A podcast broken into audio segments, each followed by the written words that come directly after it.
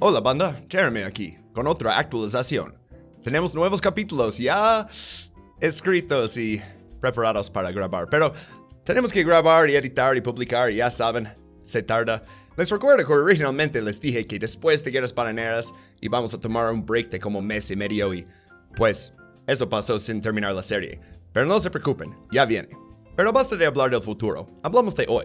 Hoy es martes y no tenemos nada nuevo para ustedes. Entonces, como suelo hacer, desbloqueé un capítulo bonus para los que nos escuchan aquí en el Free Feed.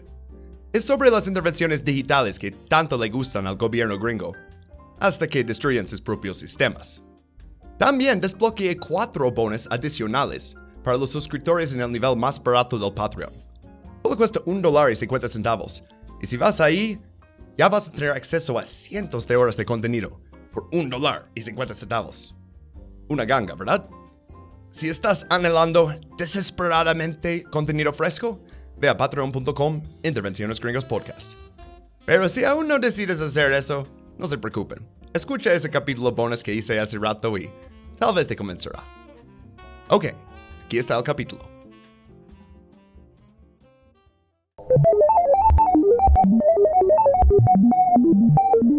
Pipapup, bienvenidos a Intervenciones Gringas. Pipup es un podcast y tiene slides. Pipupup, exploramos todas las invasiones, bombardeos y pipups de Estado que hizo Estados Unidos para construir su pipup imperio.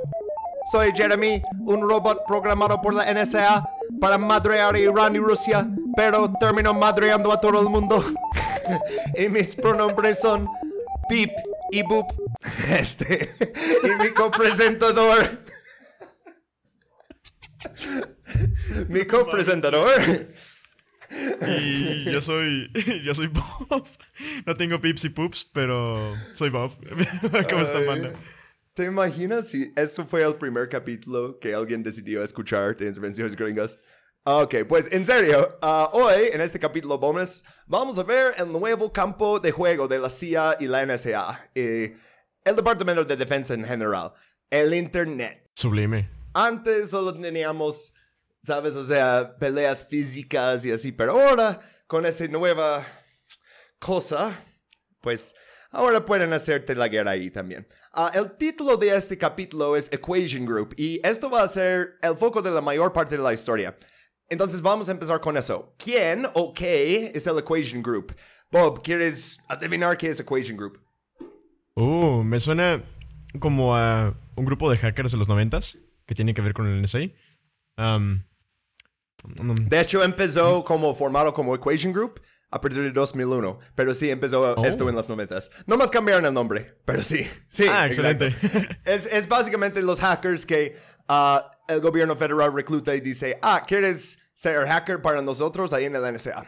Ah, pues también lo que se llama para otros países es un Advanced Persistent Threat o amenaza persistente avanzada. Y esto es un Oh. nombre que, ajá, esto es un nombre que dan también a los grupos de hackeo de Rusia, de Irán, de China, de Israel, de todo el mundo, ¿no? O sea, es, es un grupo de hackers patrocinado por el Estado, ¿ok? Su motivación primero no es, oh, vamos a extorsionar dinero o vamos a robar contraseñas para cuentas bancarias. No, porque el gobierno les está pagando el sueldo. Entonces hacen lo que el gobierno quiere. Ah, y honestamente, Equation Group es un nombre bastante chafa porque sus adversarios, o sea, ellos tienen nombres, o sea, por ejemplo, los hackers chinos, ah, ellos hackearon el New York Times, robaron este, todos los nombres de fuentes de confianza. Eso se llamaba Numbered Panda, como panda numerado. ah, wow. este, ah, y, ah, hay- un grupo ruso que se llama Fancy Bear, como oso elegante. Ah, Eso Oh. está chido. Ah, hay otro que se llama Sandworm, como gusano de arena. Ese. Eh, los norcoreanos tienen Lazarus Group o Grupo Lázaro. Es como medio vergas. bíblico. Eh, Irán tiene Charming Kitten o como gatito encantador.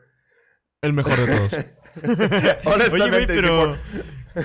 por- ejemplo, eh, los grupos como Lulsec y otros pendejos así, también grupos de hackers, ¿esos güeyes también entran como que en parte de esta historia? Pues ¿O.? no cuentan como APTs. Ah, y luego tenemos. ah, eh, vamos a dividir este capítulo básicamente en dos partes.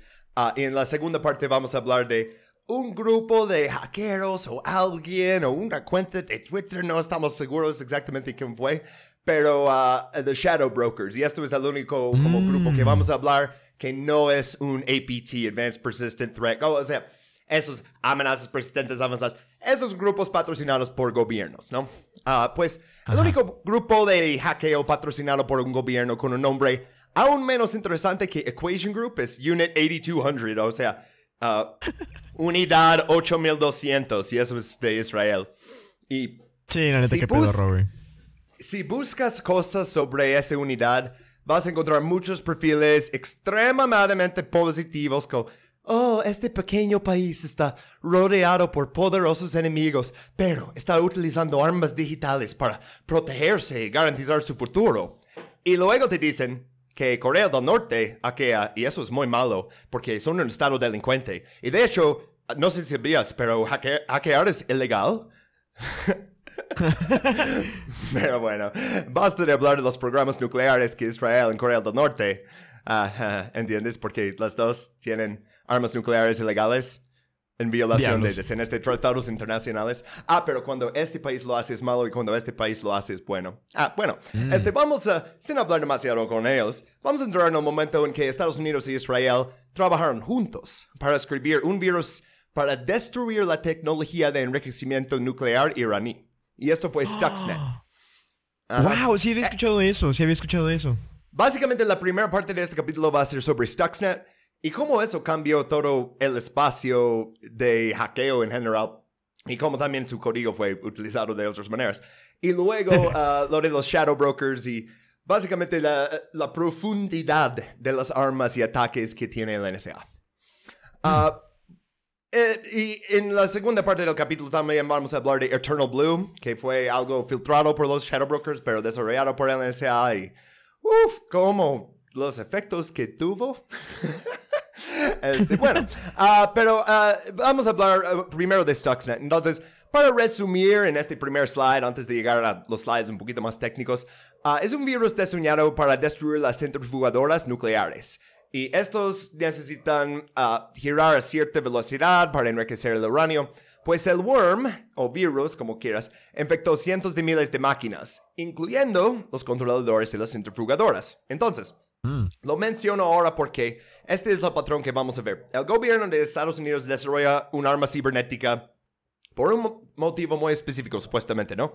Luego la liberan en el mundo y cuando el código es utilizado por otros actores y causa millones de dólares en daños, el gobierno de Estados Unidos dice, oh, upsi, eh, legalmente no podemos confirmar que hayamos hecho eso, pero uh, lo sentimos mucho. Entonces, no pero uh, antes de entrar en eso, necesitamos aclarar unos vocabularios uh, y también necesitamos hablar de la calidad de las fuentes en este capítulo, porque chicos, no está tan buenos. este, Estas mm. cosas están sucediendo actualmente y hay un montón de esfuerzo puesto en encubrir la existencia de hacking patrocinado por el Estado. Esto es cierto en todos los países, pero Estados Unidos especialmente. O sea, ese es el país que gastó más dinero buscando Edward Snowden que gastó buscando Osama Bin Laden. Uh, y por eso también me gusta hablar de cosas que sucedieron hace 50 años, 100 años, porque cosas están desclasificadas, tienes un montón de fuentes, uh, Nixon grabó absolutamente todo. Uh, más matices también. Exacto, pero en este caso vamos a tener que usar muchas palabras como que presuntamente, uh, supuestamente, según este laboratorio en Moscú y otras cosas que me van a hacer para ser un teórico de la conspiración.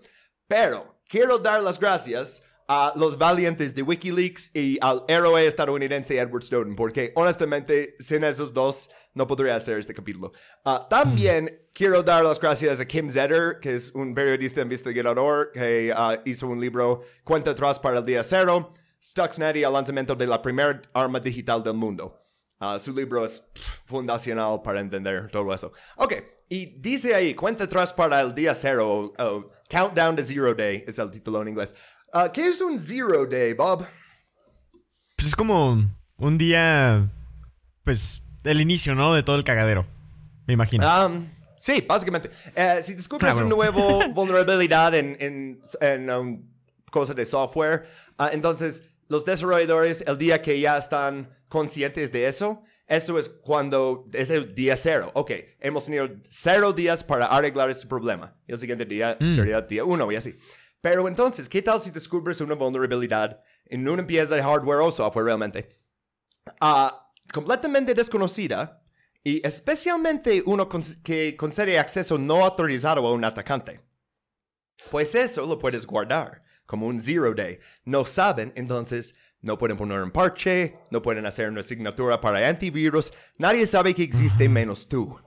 Entonces tienes una gran ventaja si estás usando eso. O sea, si estás usando exploits conocidos, puedes ir ahorita y instalar Kali Linux y de- descargar Metasploit. Ah, de hecho, viene con Metasploit. Y buscar vulnerabilidades conocidos en muchos redes, encontrar cosas. Pero un día cero es para atacar una máquina que está completamente parcheado, que tiene buen antivirus, que está protegido por todo y aún así existe esta vulnerabilidad. Wow. O sea, algo Es valoroso, como una ¿no? enfermedad zombie, güey. Sí, sí, güey. O sea, literalmente como. O sea, eh, eh, haz de cuenta coronavirus, pero para compus. Ajá, sí que aún no sabemos cómo se llama o, o cómo hacer una vacuna y eh, toda la cosa, ¿no? Ah, bueno, digamos que encuentras un zero day en, eh, vamos a decir, Windows. Ah, tienes varias opciones. Ah, uno, puedes, como hacker individual, escribir un virus que aproveche de la vulnerabilidad. Necesitas hacer un rootkit, un payload, necesitas hacer un montón de cosas. Luego tal vez puedes extorsionar algunos bitcoins o destruir un sitio que no te gusta. Pero a lo mejor podrías hacer eso con vulnerabilidades conocidas. E- entonces, eh, hay muy pocos ataques cibernéticos que se hacen como hackers individuales con zero days. Normalmente es- están usando algo como ya conocido que nomás el administrador no toma el tiempo para poner un parche y así. Ah, Ok, pero eh, regresando a la persona que descubrió zero day, pues puedes informar de la vulnerabilidad a Microsoft. Ah, y Microsoft y otros tienen lo que se llama un bug bounty. Y esto es como una recompensa por encontrar errores en el código. Ah, por ejemplo, Apple tenía uno hace rato, ya no me acuerdo qué año, pero era, si puedes encontrar una manera de ah, desbloquear un iPhone sin tener la contraseña y nos enseñas cómo lo hiciste, te damos un millón de dólares. Oh, Ah, shit. ¿Sabes? Ah, sí, o sea, bueno, las grandes empresas ofrecen recompensas monetarias a las personas a veces, porque otras veces le dices, oye, esta gran vulnerabilidad, y esto pasó más recién con Apple, y te ignoran por completo.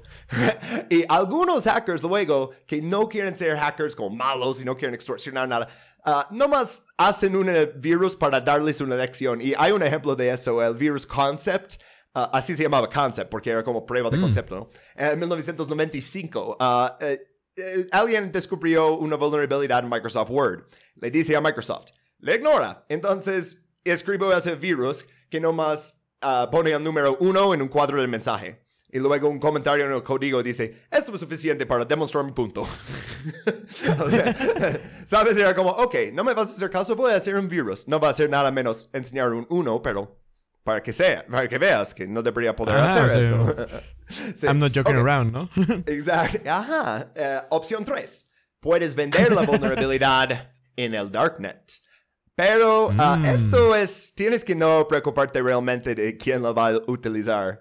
Ah, esta es la opción de algunos hombres solo quieren ver al mundo arder, ¿no?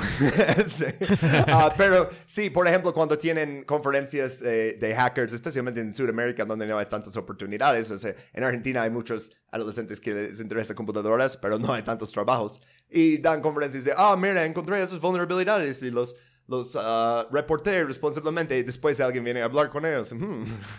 Oye, ¿me vendes eso? Es- ¿Sabes? O sea, existe un, un mercado informal en esto. Ah, pero el problema es cuando nadie cree que realmente tienes los zero days que dices que tienes. Que dices, oh, yo tengo esto y puedo hacer esto, págame tanto. Y dicen, "Mm, ah", ¿no? Y entonces, Ajá.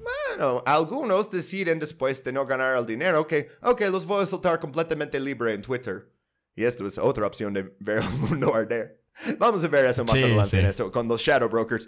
Ah, es que a veces cuando tienes algo tan increíble como ciertos zero days, es como, sí, pero eso vale tanto dinero, pero ¿cómo lo vendes? Eh, no. Eh, es casi imposible si no tienes tal vez un estado que lo quiere comprar.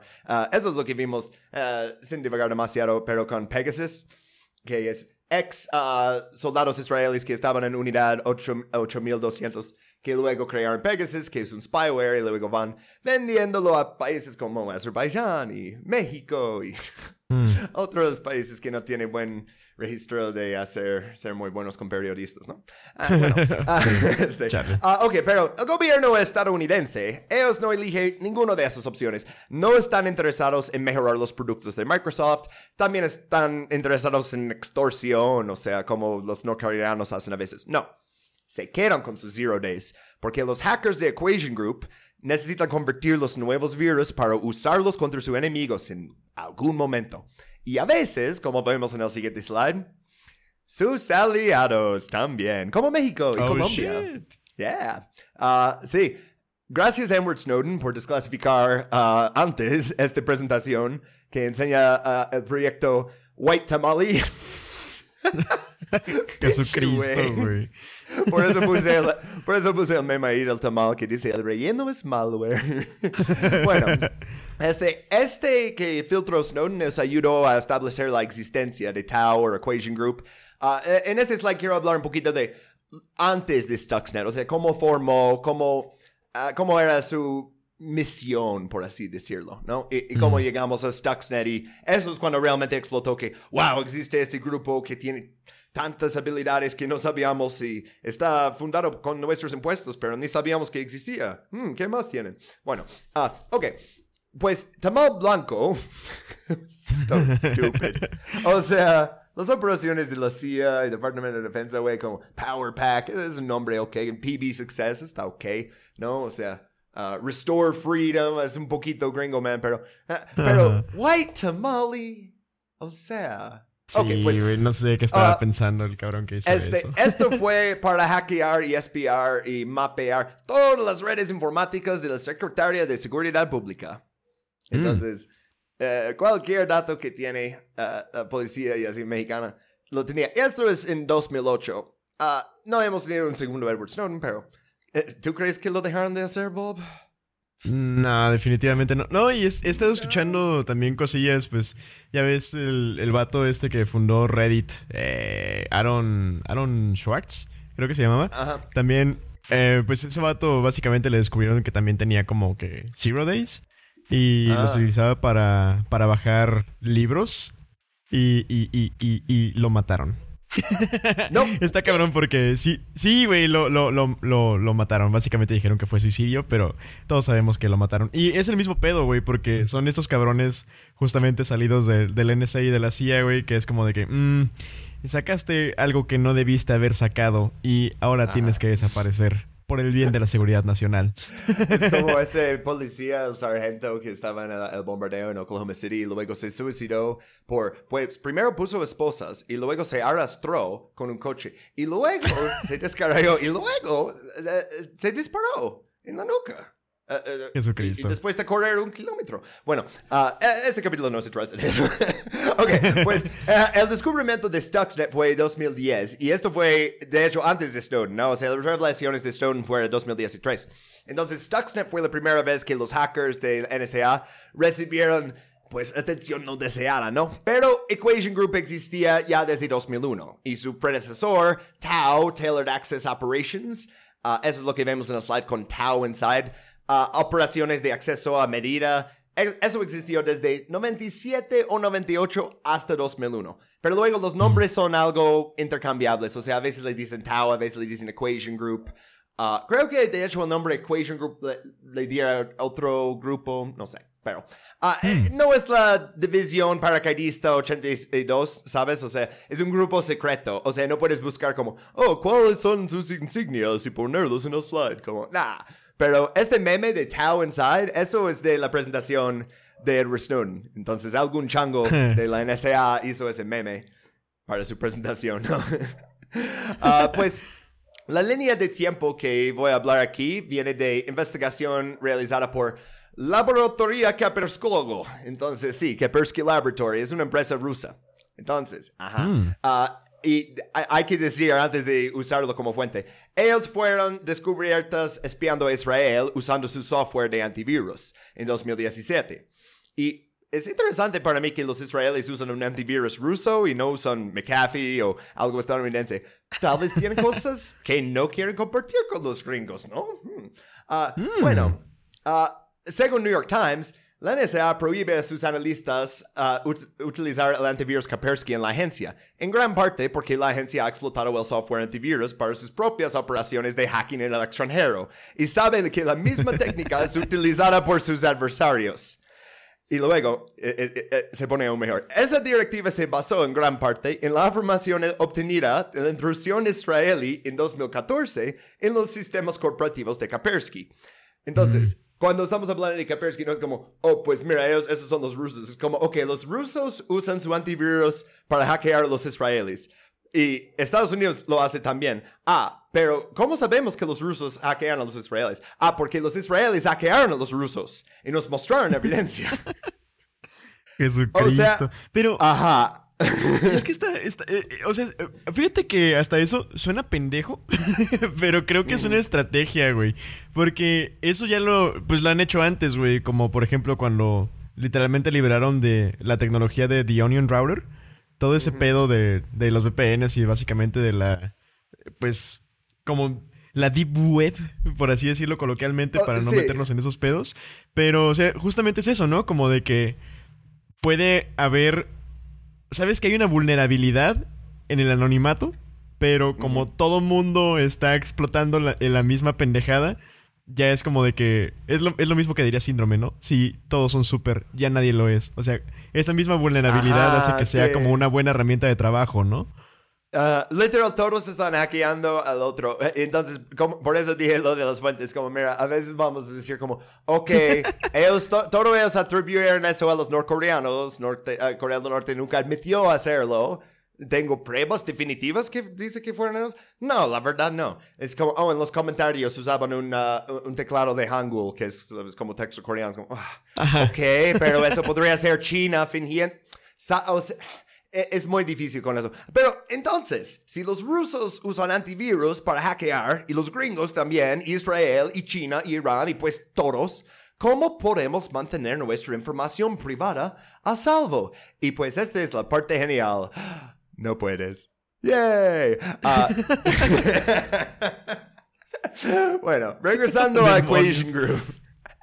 Sí. Ah, los complicados virus y worms que utilizan a ese nivel de hackeo requieren lo que se llama un servidor de comando y control. Ah, CNC, ah, a veces le dicen CNC, ¿no? Y según Kaspersky, el servidor CNC de Equation Group fue registrado en agosto de 2001. Mm, agosto de 2001, justo antes de... Bueno, identificaron Oh, nueve oh. virus Trojan diferentes desarrollados por Equation Group. Todos eran vinculados a sus servidores de comando y control. Ah, también, eh, y esto es para incluir Stuxnet, que luego sí sabemos que eran ellos. Entonces, si Stuxnet está usando el mismo servidor de comando y control de los otros, entonces los otros a lo mejor también fueron Equation Group, ¿verdad? Ah, Otra vez, difícil. Ok, pero identificaron cómo funcionan esos virus y ah, no, no vamos a entrar mucho en el código y nombre de cada uno, pero comparten secciones de código y patrones de explotación y eso es una gran pista para cómo ver, ok, cómo desarrollar en esas cosas, ¿no? Y dos desarrollos es- en específico son muy importantes para hablar de Stuxnet. El primero es la persistencia. Y esto es la capacidad de permanecer dentro de un sistema una vez que lo infectas. Entonces, los Trojans de Equation Group a partir de 2006 fueron capaces de reescribir los sectores del arranque de disco duro. Entonces, incluso si formateas el disco duro y reinstalas el sistema operativo, pueden mantener su acceso. Y eso Oh, normalmente shit. es la, es la opción nuclear para los administradores, como, mira, eh, algo anda mal, vamos a formatear absolutamente todo y empezar desde cero. Y aún así, desde 2006 ya podrían persistir. Ah, el Sí, no manches, se queda literalmente en el BIOS, güey. Qué pedo. o sea, a- hasta que lo prendes fuego o algo. Ah, bueno, el siguiente, y es aún más importante para Stuxnet, es la capacidad de atacar una máquina air-gapped. Y air-gapped es no conectado a, la- a Internet para nada. O sea, nunca le conectas un cable, no tiene Wi-Fi, nada. Pero, wow, qué loco. ¿Cómo usas esta computadora? Bueno, ah, todavía lo vas a meter cosas y cómo lo vas a meter con un USB. Entonces, esto ya fue su nuevo blan- blanco, este, infectar memorias USB que se conecta a la máquina air-gapped. Ah, entonces, primera vez que eh, vieron eso, este Kaspersky, fue un virus de Equation Group que se llama Fanny. Ay, estos nombres. Ah, eh, y eso fue descubierto en 2008. Entonces, eh, no se hizo famoso hasta Stuxnet, pero poco a poco estaban desarrollando esas nuevas habilidades para atacar a máquinas que realmente la gente va a pensar, eso es 100% seguro, no hay manera de que podrían estar aquí, pues sí. Ah, pero entonces el chiste ahora es, ¿cómo vas a meter una memoria USB infectado en una de las compus iraníes que controla las centrifugadoras? O sea, no puedes ir a poner un montón de memorias en el estacionamiento, ¿verdad? O sea, ok. ah, hackers han hecho eso en empresas que donde quieren robar datos. Dejan USBs nomás ahí en el estacionamiento y algún pinche empleado estúpido lo mete en su computador y infecciona todo el red. oh, ¿qué es eso? Tal vez tiene música, ¿no? O sea, pero bueno, eso no va a funcionar. O sea, especialmente vamos a ver este, ah, el uh, facilidad nuclear uh, Natanz, que tiene hasta instalaciones de cañones antiaéreas. O sea, eh, no vas a poder hacer eso. Entonces, Israel ayudó a Estados Unidos en hacer Stuxnet y luego les ayudó a asegurarse que Stuxnet encontraría su camino dentro de la planta iraní. Pero a la vez lo hicieron tan agresivo que se encontró su manera en, pues, básicamente todo el mundo. Uh, entonces hablamos de cómo era eso. Y en este slide tenemos la planta ahí y su ubicación en Irán. También puse como una memoria USB ahí porque estos son importantes. Uh, eh, la gran lección de Stuxnet, no confías en memorias USB. uh, no confías nada realmente, pero... entonces... Vamos a retroceder en este slide como desde uh, que se descubrió para llegar a lo que sabemos. Entonces, Irán, a partir de junio de 2009, empezó a tener problemas con sus centrifugadoras. Los computadores mostraban todo gira normal, pero luego, misteriosamente, giraban demasiado rápido por demasiado tiempo. O sea, el controlador le está diciendo al centrifugador, gira más rápido, más rápido, más rápido. Pero dice ahí, oh, todo está completamente normal. Entonces, luego se rompe. Uh, fracaso catastrófico, ¿no? Y lo tienen que sacar de servicio. Y no saben por qué. O sea, reinician todo, reformatean todo y no. Uh, pues los inspectores nucleares, porque Irán está dejando que entren inspectores nucleares porque dicen que eso es para fines uh, pacíficos, entonces están cumpliendo con toda la ley. Pero los inspectores están viendo que están sacando muchos centrifugadores que están rompiendo mucho más que normal. Uh, estimada como entre mil y dos mil centrifugadoras.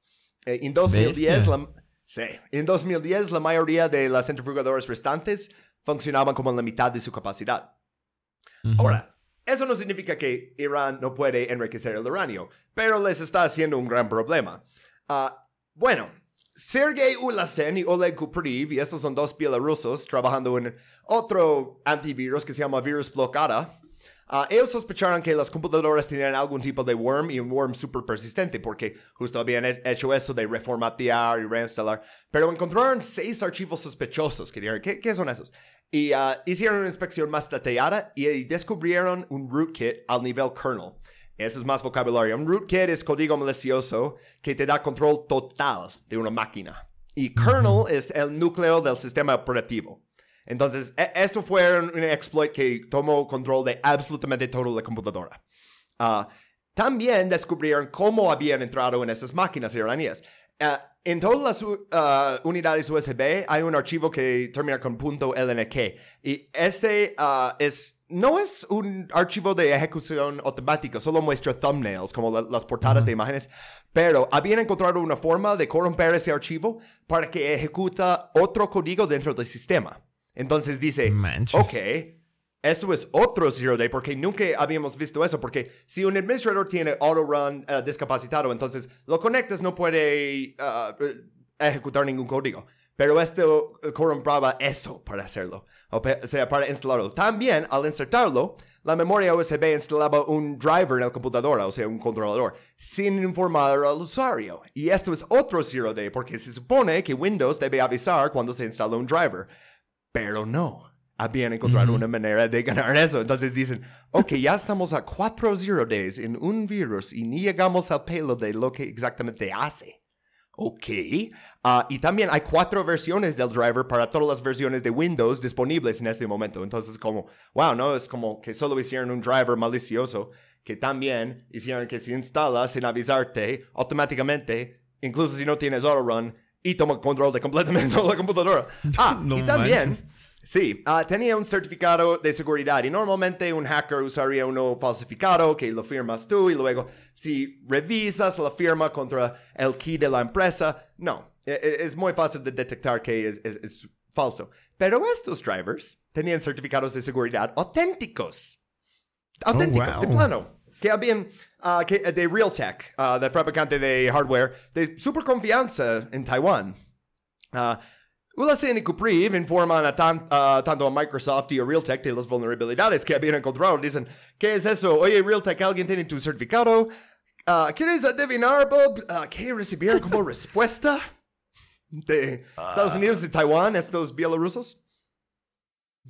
Ah, no sé, me imagino. O sea, bueno, yo creo que lo que debió haber pasado es que como que se paniquearon y tal vez pidieron como que un recall de las cosas. Oh, no, no, no. Ah, silencio. Pero Oh, Stuxnet se shit. mejoró. Porque después de eso tuvieron que hacer su revelación responsable. Encontramos esto y eh, vamos a darles 90 días para responder. No responden o que lo hacemos público. Bueno, ah, las empresas de antivirus actualizan su software para detectar esos certificados falsos que son reales. Y ok, pero el continuo ataque a Stuxnet en Irán cambia de certificados firmados por ah, Realtek a certificados firmados por J-Micron. Y eso es otro productor de chips en Taiwán, literal a dos cuadras del Realtek en Taipei. Qué Entonces, hmm, ok, ahora tienen otro certificado real. ¿Cómo es que robaron eso? Tal vez los taiwaneses están cooperando, quién sabe. Ah, ok, bueno, no tengo pruebas. Pero es, una de esas cosas de, es una de esas cosas de, wow, eso fue muy rápido. Tal vez robaron los dos y ya los tenían. Tal vez. eh, eh, la verdad es que eso es casi imposible de atribuir a esa parte, pero bueno. Ah, Ok, investigadores de seguridad todo el mundo empiezan a analizar el código en busca de cualquier pista, porque dicen, ¿qué es ese? O sea, tiene tantas cosas, pero ¿qué exactamente quiere hacer? También era un archivo muy grande, mucho más grande que normal código malicioso y escrito en una manera que es como, ¿qué, qué estamos viendo, no? Pero bueno, una empresa de seguridad alemana descubrió que el rootkit estaba diseñado para buscar ah, el software de Siemens Sematic Step 7 o el programa SIMATAC WinCC. Y estos son programas que son ah, parte de un sistema de control industrial. O sea, y es diseñado para trabajar con más vocabulario, perdón, controladores lógicos programables o PLCs ah, de Siemens. Entonces, esto es máquinas avanzadas para controlar cosas industriales. Y dice, esto es la primera vez que vemos un virus que dice, buscamos este, y si tiene este software, si está conectado a eso, ok, seguimos, y si no, ah, se apaga. Es como... eh, Sí, güey, ¿qué porque es súper específico. ¿Qué pedo? Súper, súper específico. Muy específico porque sabían eh, qué estaban buscando, ¿no? Ah, esto también es como la primera vez que un worm así, o sea, tan persistente y tan avanzado, no está intentando robar datos bancarios, no es un keylogger, no es nombres de usuario, contraseñas, no, es quiere controlar físicamente y destruir máquinas. Y ah, eh, rara, ¿no? Eh, pero entonces la Skynet. computadora no tiene... Sí, ajá. Pero si la computadora no tenía esos controladores, Stuxnet quedaba inactivo. Entonces, si te infecta tu PC, Stuxnet eh, no te va a hacer nada porque no estás enriqueciendo uranio, ¿no? Pero ah, acabó infectando unos 2.000 computadoras, perdón, 200.000 computadoras. Gran diferencia ahí. Oh. Sí. Ajá. Ah, pero solo destruyó máquinas en Irán. Oh, e- y en India, en Indonesia, y Azerbaiyán, y Pakistán, y... ¿Listo? Estados Unidos. Upsi. Oh, shit. Este, sí. ah, entonces, eh, eh, ah, parte de eso sabemos por qué lo admitieron en junio de 2012. Y esto es el mismo mes que Stuxnet fue programado para dejar de funcionar. Como que, que, eh, el programado tenía como un tres años de vida. Y eso fue todo, ¿no? Entonces, como cierto eh, momento en 2012 ya se quedaba inactivo. Y esto es cuando Obama confirmó que él había ordenado el ciberataque. Y que se salió de control gracias a los israelíes. Entonces, No básicamente manches. dice, sí, fuimos nosotros, pero mira, solo infectó tantos computadores por pinche Israel. Ah, esto es del New York Times. Creemos que hubo una modificación hecha por los israelíes, dijo uno de los informantes al presidente, y no sabemos si fuimos parte de esa actividad. El señor Obama, según los funcionarios presentes en la sala, hizo una serie de preguntas, temiendo que el código podría causar daños fuera de la planta. Las respuestas fueron muy ambiguas. Porque está como, "Ah, no queremos decirte que sí. ah, ah". Bueno, el señor Biden se enfureció. Tienen que ser los israelíes, dijo. Se pasaron de la raya. Dios mío. Biden ahí. Oh, los israelíes lo hicieron demasiado fuerte. Pues ah, en, en el libro que mencioné antes, ah, Countdown to Zero Day, dedican decenas de páginas de todos los detalles del virus. No quiero hacer eso, pero quiero citar una sección que creo que lo resume bien. Ah, el malware normal ejecuta su código de forma sencilla, simplemente llamando al código y lanzándolo. Pero esto era demasiado fácil para Stuxnet. En su lugar, Stuxnet fue construido como una máquina de Rube Goldberg, de modo que en lugar de llamar y ejecutar su código directamente, plantó el código dentro de otro bloque de código que ya se estaba ejecutando en un proceso de la máquina, y luego tomó el código que se estaba ejecutando en este proceso y lo deslizó dentro de un bloque de código que se ejecutaba en otro proceso, para ocultarlo aún más.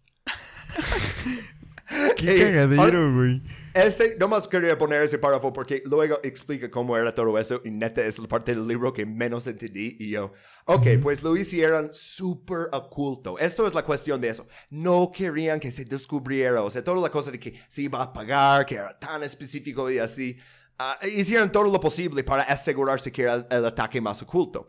Y entonces, si no fuera por los israelíes que hicieran más agresiva, probablemente no nos, no nos enteramos en 2010.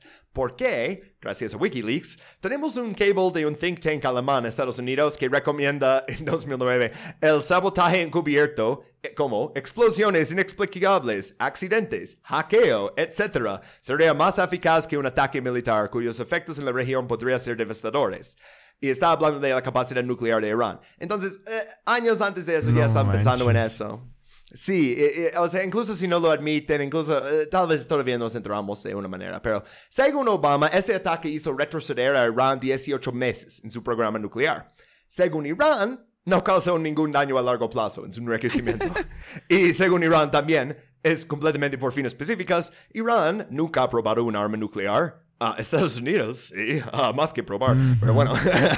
Ah, pero, oh, sí. Mira, todo esto es completamente ético porque no se puede permitir que Irán desarrolle armas nucleares, o sea, te imaginas. Solo los miembros permanentes del Consejo de Seguridad de la ONU pueden tenerlas, como cualquier país que sea Corea del Norte o Pakistán o Sudáfrica o Irán que quiere desarrollarlas, se enfrentará a las consecuencias. Y en el siguiente slide vemos que, ah, no si tu nombre es Israel. Ay, Dios. Sí, porque ah, no, no, no, no, eh, eh, ignora ese artículo de 2013 que en The Times of Israel, o sea, ellos, ah, que dice, Israel tiene ahora 80 bombas nucleares, según un informe. Ah, y que luego el número total de armas atómicas desciende en todo el mundo, pero su posesión sigue siendo un indicador de estatus internacional. Por eso puse Bibi Netanyahu, que ya no es el, el, ah, el líder, pero en ese entonces sí, encima de su Gracias bomba, a Dios. no manches. eh, ah, es líder de la, Ay, la oposición, creo, ahora. Ah, bueno, Sí, sí. Pero, ay, no manches, están, están bien locos, güey. ¿Qué pido? O sea, literalmente ahora Israel tiene bombas nucleares, güey. Eso no me gusta, güey. sí, y Eso es lo que no le gusta a nadie en Arabia. y desarrollaron Stuxnet este, para atacar a Irán, ¿no? Pero hicieron este código tan potente que luego es como, ok, Irán sigue enriqueciendo uranio. Y ok, pues Israel no tuvo que bombardear ese lugar que querían bombardear porque, ah, lo podemos hacer con un virus, pero ¿cuáles van a ser las consecuencias de, de ese virus? Ah, ah, pero a- a- antes de seguir con eso, este, ah, pu- puse eso aquí porque se supone que Israel no tiene armas nucleares, pero sí, las tiene. E- Es un secreto a voces, o sea, que pueden publicar eso en su periódico y ya, o sea, ah, pero cuando es Irán desarrolla una instalación nuclear, entonces Estados Unidos tiene que soldar Stuxnet. Cuando Corea del Norte, y ellos sí quieren una bomba nuclear, es, no, dijeron, no, eso no son por fines específicas, eh, o sea, es para intimidar a la pinche ocupación en Corea del Sur, pero bueno. Ah, eh, ok, pero regresando a Stuxnet, ¿no? O sea, eh, puede que algún oyente diga, oh, ese no es justo, Jeremy, porque ¿cómo podían saber que su código sería utilizado por los malos? Ah, bueno, ah. Bobby y yo vamos... No sé por qué le hice ese acento, pero bueno. Eh, eh, siento que tendría ese acento. Ah, ok, bueno, Bob y yo vamos a interpretar una entrevista de 2012 con el ex director de la CIA, ah, General Michael Hayden. Entonces, Bob, ¿quieres ser ah, Croft, el periodista aquí, o Hayden, el director de la CIA? Uh, quiero ser el director de la CIA. Órale, ok, entonces yo tengo que hacer eh, el voice and off, como el voiceover, y luego este, el periodista. Entonces voy a hacer como dos voces. Ah, queríamos saber qué tenía que decir el general retirado Michael Hayden sobre todo esto, ya que era el director de la CIA en el momento en que se habría desarrollado Stuxnet. Usted dejó la CIA en 2009. En 2009, sí. ¿Le sorprende que esto haya sucedido? Tienes que separar mi experiencia en la CIA con tu pregunta. Bien, de acuerdo, no puedes hablar del tema de la CIA. Y ni siquiera quiero sugerir lo que puede haber estado en el horizonte o no en el horizonte, ni nada por el estilo. Sí, eh, si miras los países que tienen la capacidad de diseñar algo como Stuxnet y echas un vistazo a los países que tendrían un motivo para tratar de destruir Natanz, Eh, ¿Dónde se cruzan estos dos conjuntos? te quedas más o menos con Estados Unidos e Israel. pues sí, no es bueno que alguien con mi historial especule ni siquiera sobre esa cuestión, así que eh, no lo haré. Mm. ¿Cree usted que fue una operación volada? Nah, no en lo absoluto. Creo que es una operación increíblemente sofisticada.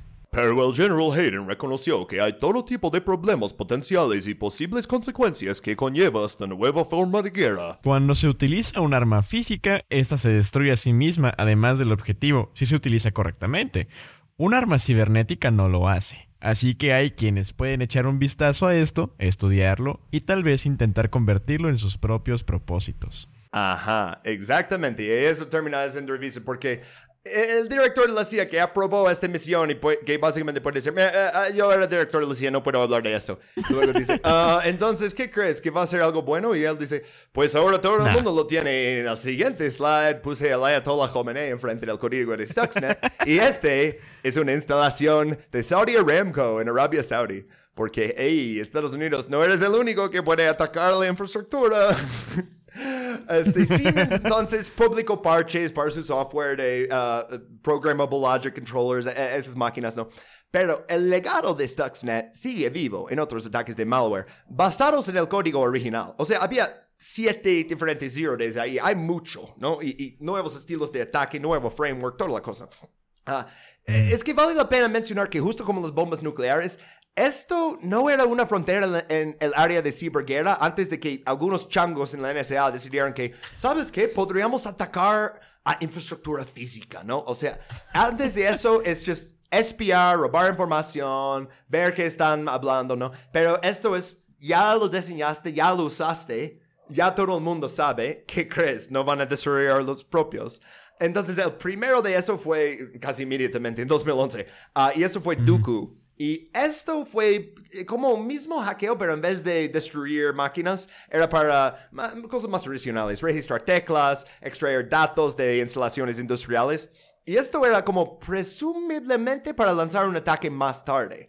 Nadie está seguro al 100 quién desarrolló eso, porque Estados Unidos dice que fue Irán, Irán dice que fue Estados Unidos, y así. Ah, pero ah, los servidores de ah, com- comando y control estaban en todo el mundo, estaban en Alemania, Bélgica, Filipinas, India, China. Eh, eh, Este, eh, me gustaría decir quién fue, pero no sabemos.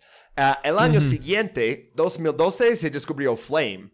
Y eso fue muy sofisticado software espía. Y eso graba conversaciones de Skype, registra teclas, recopila capturas de pantalla, muchas otras cosas. Puede prender micrófono, este, cámara, todo. Y esto se dirigió a organizaciones gubernamentales y educativas y algunos particulares, sobre todo en Irán y otros países en Medio Oriente. Y entonces es bastante seguro asumir que este objetivo similar y el código similar Ah, que Flame era como un nuevo mejorado Stuxnet de Equation Group. Otra vez no tenemos una pistola humeante para Flame, o sea, no es como Stuxnet, o sea, la, la NSA nunca admitió que era ellos. Pero otra cosa por la- los servidores de comando y control que tienen registrados, que luego tienen vínculos con NSA, eso a lo mejor era Estados Unidos. Pero Irán el mismo año 2012 sacó Shamoon. Y esto era basado en Flame. Entonces, todos están como cambiando el código cada vez, ¿no? Haciendo lo mejor. Usando una Robe- parte, ajá. descartando otro. Canibalizando Ah, es- el trabajo de los hackers anteriores, güey, qué pedo. Pero esto, mira, Shamoon, incluso los rusos, o sea, Kaspersky Lab y este Secular, ellos dicen que esto fue construido por Irán para robar información de los saudis. Ah, hay una referencia en el código, como en las anotaciones ah, del Corán, y también hay referencias a la historia persa. Entonces, Fuck. podría ser un elaborado subterfugio que quieren que parezca Irán, pero ah, atacaron a los saudis. Y es como enemigos musulmanes de saudis con capacidad de aquello que... ah, eh, eh, Básicamente eso fue Irán. Ah, ok, 2013. Rusia estrenó su primer virus dirigido a infraestructuras, también basado en Stuxnet, y eso se llamaba Havex. Ah, y la intención de eso era, eh, en esa fase, recopilar información de empresas de energía, aviación, defensa, farmacéuticas, entre otras. Ah, a ver, ¿dónde está mi drop de... Ah, uh, uh, uh, I don't, do I not have it anymore? Ah, here it is. Eh, sí, ah, entonces están. Where the fuck was I? Okay, ha, Havex estaba dirigido contra principalmente organizaciones estadounidenses, europeas y canadienses, pero también eso de empresas de energía y que lo están haciendo contra Ucrania también, pues. Oh. Oh, I disabled my freaking drops. Hold on a second. I'm a nerd. Hold on. Es una herramienta sorpresa que nos ayudará más tarde. Damn it. Ah, es un capítulo bonus. Si los drops no quedan perfectos, está ok. Ok, pues el resto de esos ataques basados en Stuxnet son todo rusas. Supuestamente, presuntamente, no podemos comprobar. Ok, Industroyer, eso fue uno en 2016 y eso, su objetivo era instalaciones eléctricas. Y es lo que se le atribuye haber causado un apagón en Ucrania en diciembre de 2016. Ah, vamos a ver en un par de slides cómo los rusos volvieron a usar herramientas de hacking estadounidenses contra ucranianos. Ah, es, es un tema recurrente en eso. Y también Irán usándolo contra Arabia Saudí. Ah, Estados Unidos le encanta hacer armas y luego darle a sus enemigos. Sí, güey, neta. y pues es sin ninguna excepción. Desde toda la vida, güey. Eso que puse en el slide ahí, la imagen ahí es de Saudi Aramco, eh, y eso fue Triton en 2017. Si te diste cuenta, es como uno cada año, casi, casi, ¿no? Ah, este, ah, bueno, eso también tuvo como objetivo sistemas de seguridad en una planta petroquímica en Arabia Saudí. Y la revista Technology Review lo calificó como el malware más asesino del mundo, porque su intención era causar daños físicos a los empleados, o sea, provocando fallos catastróficos, pero para, o sea, Para ¿te matar imaginas gente. es- eh, Sí, ¿te imaginas estar en una refinería de Saudi Aramco y todas las cosas empiezan a explotar? ¿Dónde están refini- Sí, refiriendo petróleo. O sea, estamos hablando de algo bastante feo. Ah, según The Guardian, tanto Triton como Shamoon fueron construidos y desplegados por Irán y se basaron en el código Stuxnet. Otra vez, fuentes, ah, fuck The Guardian, fuck transphobia. Uh, fuck British papers in general.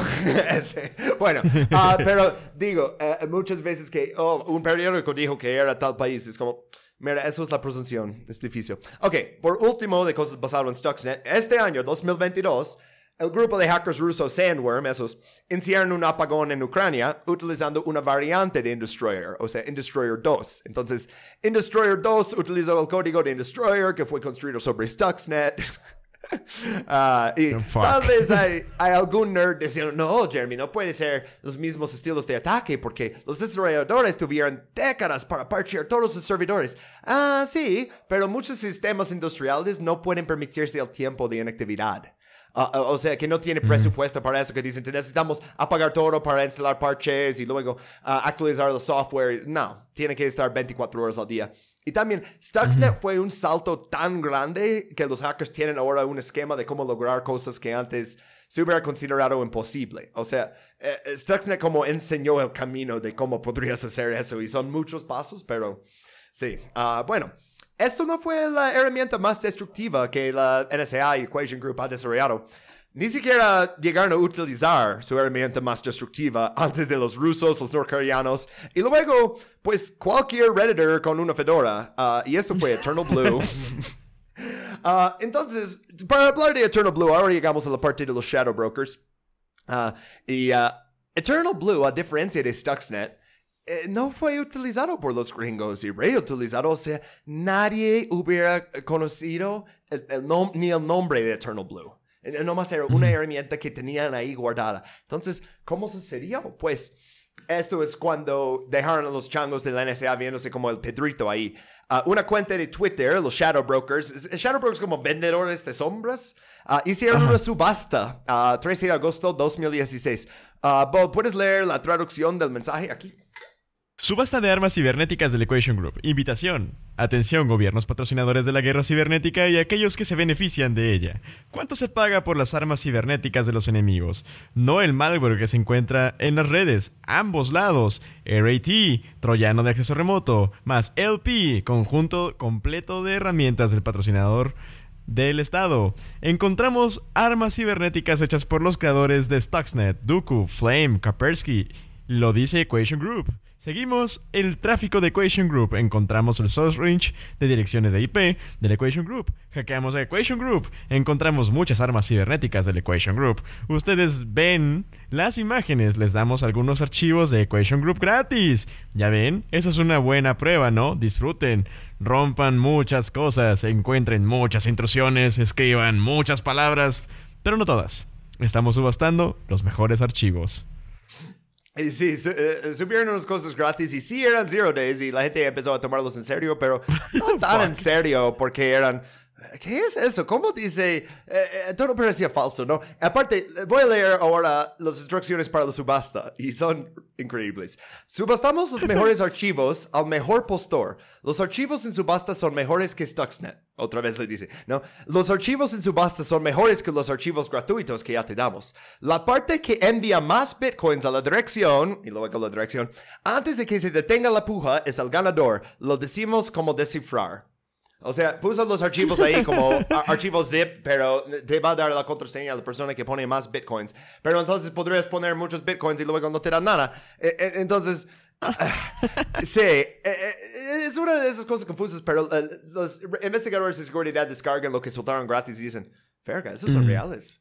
Podría ser lo demás real y aparte vieron como nombres de cosas clasificadas del NSA ahí y luego tienen contactos y algunos periodistas dicen, oh, mi fuente de confianza dice que sí parecen real los nombres, pero no saben cómo los tienen o si es real y ah, no debería estarles dinero. Ah, bueno, los shadow brokers dejaron su billetera de criptomonedas ahí, pero no les salió muy bien.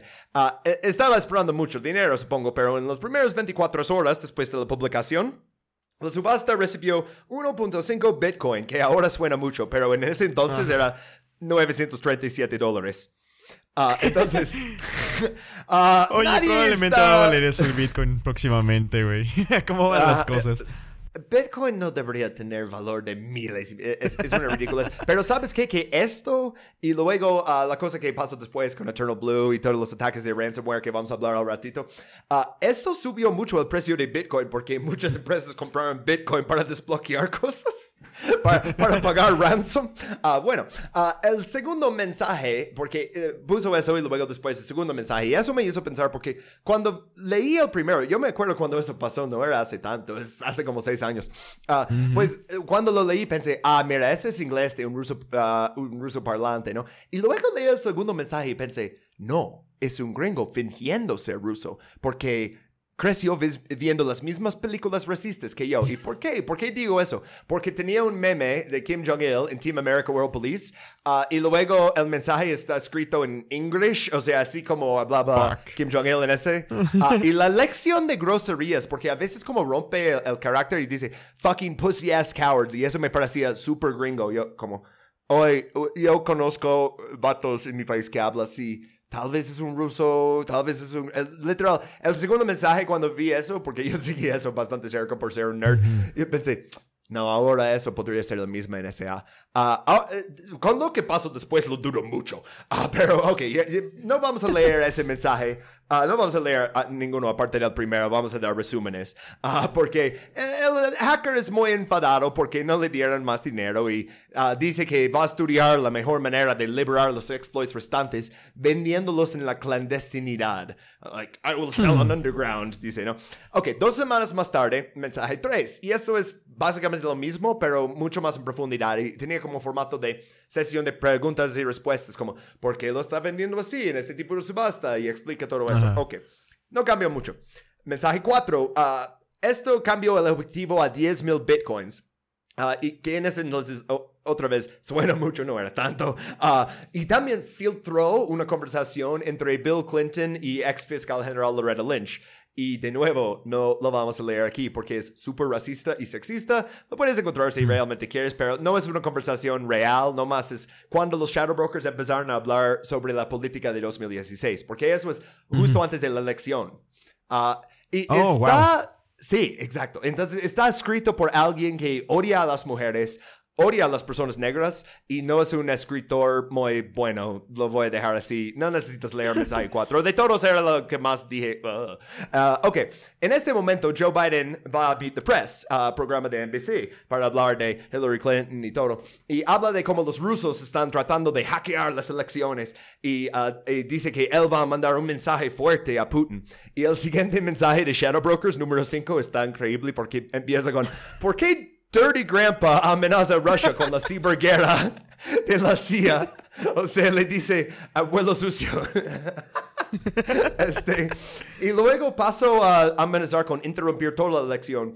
Y eso, de hecho, ese mensaje era bastante base porque es como, oye, solo 60% de las personas atienden las elecciones, eso no me parece democrático, la manera de seleccionar los candidatos no es democrático. Y yo, pues sí. Y luego dice, ok, ah, pues vamos a interrumpir todas las elecciones. No, ninguna de, de cosas en tu elección va a funcionar. Y sabes qué? Les voy a dar otra cosa gratis el Halloween y se llama Trick or Treat. Entonces, nuevo dump, o sea, nuevos archivos gratis. Ah, y eso, el dump de truco golicina o Trick or Treat, o- es bastante decepcionante, Calaverita. Es una lista de direcciones IP. Y dice, ok, estos son IPs que la NSA ha infectado y utilizado como servidores de comando y control. Entonces, si eres administrador, revisa si es uno de tus sistemas. Entonces, es chingar a la NSA, pero sin dar mucho a los hackers, ¿no? Sí, muy, Es muy como- weak. Ajá, pero para la NSA es como, están viendo, ok, esos todavía siguen ahí, esos eran nuestros servidores que habíamos este, infectado y ahora tenemos que infectar otros. Ok. Mensaje 6, eso fue titulado Black Friday Cyber Monday Sale, ¿no? Venta de, de Cyber Lunes, ¿no? Ah, más quejas por no conseguir dinero. Ah, y esto tenía varias capturas de pantalla de herramientas de hacking. Y, y enseña por primera vez Dander Spritz, que vamos a ver al ratito, que es, es un poquito como Metasploit, pero mucho mejor. Es como un, un framework que puedes cargar diferentes virus y usarlos. ah. y esto es cuando la NSA yo creo que quedará más como Pedro que nunca, ¿no? Porque es como, oh, realmente los tiene, ¿verdad? Ah, bueno, entonces, todavía no lo suelta porque está esperando el dinero, ¿no? Pero Trump toma la oficina y el 7 de abril de 2017 ordenó un ataque a un aeródromo sirio. Y eso es donde se encontraban soldados rusos. Que supuestamente no eran ahí, pero sabíamos que eran ahí. Luego los rusos tuvieron que hablar con Estados Unidos y decir, deja de disparar a nuestros soldados que no están ahí. y ustedes tampoco están ahí, pero bueno. ah, Día siguiente, 8 de abril, Shadow Brokers publicaron una larga diatriba contra Trump y, se llamaba Don't Forget Your Base, no olvides tu base. Y dice, votamos por ti en las elecciones. da, da, da. Ah, bueno, más cosas muy políticas y publicaron la contraseña para desencriptar uno de los archivos zip de la subasta. No el grande, pero uno. Y esto eran exploits nuevos, otra vez irles, para máquinas Linux y Unix. Y esto es como, oh, oh, ya están soltando cosas. Y una semana después, publicaron su mensaje de despedida. Y esto pues, otra vez, insultaron a todo el mundo por no enviarles Bitcoin, pero soltó la bomba madre. Todos los exploits gratis. Oh, shit. Yeah. Ujú, Decidieron, ok, si no nos van a dar dinero, ¿sabes qué? Nos conviene chingar a la NSA de todas formas. Ah, se llamaba eh, Lost in Translation, este dump, y está llenísimo de zero days para máquinas Windows, y esto es la mayoría de los Madre computadores en el mundo, Ah, y instrucciones para hackear los sistemas bancarios SWIFT, especialmente en Medio Oriente. Ah, Oh, wow. Un analista, eh, sí, o sea, le digo la bomba madre, un analista estimó que el valor total de todos los nuevos exploits en ese dump era de 2 millones de dólares. Y dijo que tan solo Eternal Blue podría haberse vendido en el dark web a alguien por hasta 250 mil dólares, solo por Eternal Blue. Oh, pero uff, era mucho más que solo Eternal Blue. Ah, vamos a tomar un momento para disfrutar algunos de los nombres de las herramientas porque increíble. Ya mencioné Dander Spritz, pero también hay Dark Pulsar, Odd Job, Eternal Champion, Easy Bee, como a- abeja fácil, Easy Pie, E- Eclipsed Wing, Educated Scholar, Emerald Thread, uh, Englishman's Dentist, Eh, dentista del hombre inglés. Ah, ah, erratic gopher. Como, ¿Cuál es erratic gopher? Ni tienen gophers aquí. Ah, bueno, Como Eskimo marmota, ¿no? roll. Ajá, sí, sí, como marmota errática. Ah, es que, ah, rollo Eskimo. Ah, Steam audit. Eso sería como audito de, est- de estimo. There's so Ajá, many. de- Ewok Frenzy. Eso es un favorito. Ewok Frenzy. Como Increíble, Ewoks de. Sí. Este Fuzz Bunch. ah, tenían Zippy Beer. Ah, wow. No, no más, eh, no más para decir que eran muchas y cada uno hacía algo diferente. Pero, y- uh, una cosa más de los Shadow Brokers antes de llegar a Eternal Blue, cómo era, cómo funcionaba. Shadow Brokers doxearon a unos miembros de Equation Group. Específicamente por hablar mal de ellos en Twitter. Y dice, oh, tú tienes la boca muy grande, no nos gusta hacer eso, pero tú trabajabas con Equation Group, tenemos evidencia. Y ah, el podcast ah, Darknet Diaries hizo un capítulo sobre los Shadow Brokers y, y es muy bueno, pero entrevistaron a un ex hacker de Equation Group que fue doxeado por los Shadow Brokers.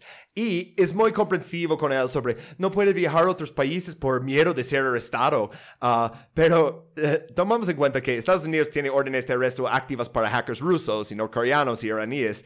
Entonces, ellos no pueden viajar a ciertos países. Ah, un hacker ruso se fue de vacaciones en República Checa y Interpol le agarraron ahí, le entregaron a Estados Unidos. O sea, es una amenaza real.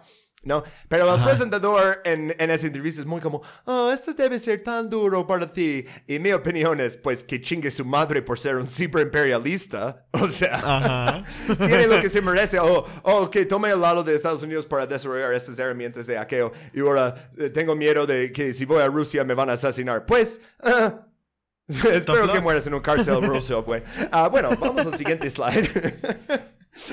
Es que, ¿sabes? Si, si haces algo así, o sea, los norcoreanos que hacen eso saben que no van a poder ir a, a Las Vegas a ir a DEF CON, ¿no? Bueno. Ah, ok. Güey, me encanta que pusiste ese pinche chango en un montón de slides, güey. Los changos de la NSA. Eh, me di cuenta como la mitad de escribir eso que había dicho los changos de la NSA un montón de veces y pensé, ¿sabes qué necesita esos slides? Más changos. ok. Pues Eternal Blue, esto es ah, parte del código de Eternal Blue. Ah, no quiero ponerme muy técnico con eso, pero es una puerta trasera en el protocolo Server Message Block de Windows. Entonces, ah, esta puerta pueden acceder a tu computadora de manera completamente remoto y ejecutar código en tu sistema y no tienes que hacer clic en nada, nomás como si tu computadora está en el internet, ¡pum! Ah, ok, pues es, the NSA desarrolló Eternal Blue cinco años antes de su explosión en la escena pública. O sea, lo descubrieron en 2017, pero esa vulnerabilidad existía desde 2012. Y nunca dijeron a Microsoft, nunca dijeron a nadie, lo guardaron para hacer este virus. Y luego, oh, pues qué tal si alguien filtra el virus o si los rusos lo agarran. Pues no estamos preparados porque ni parcheamos nuestros sistemas.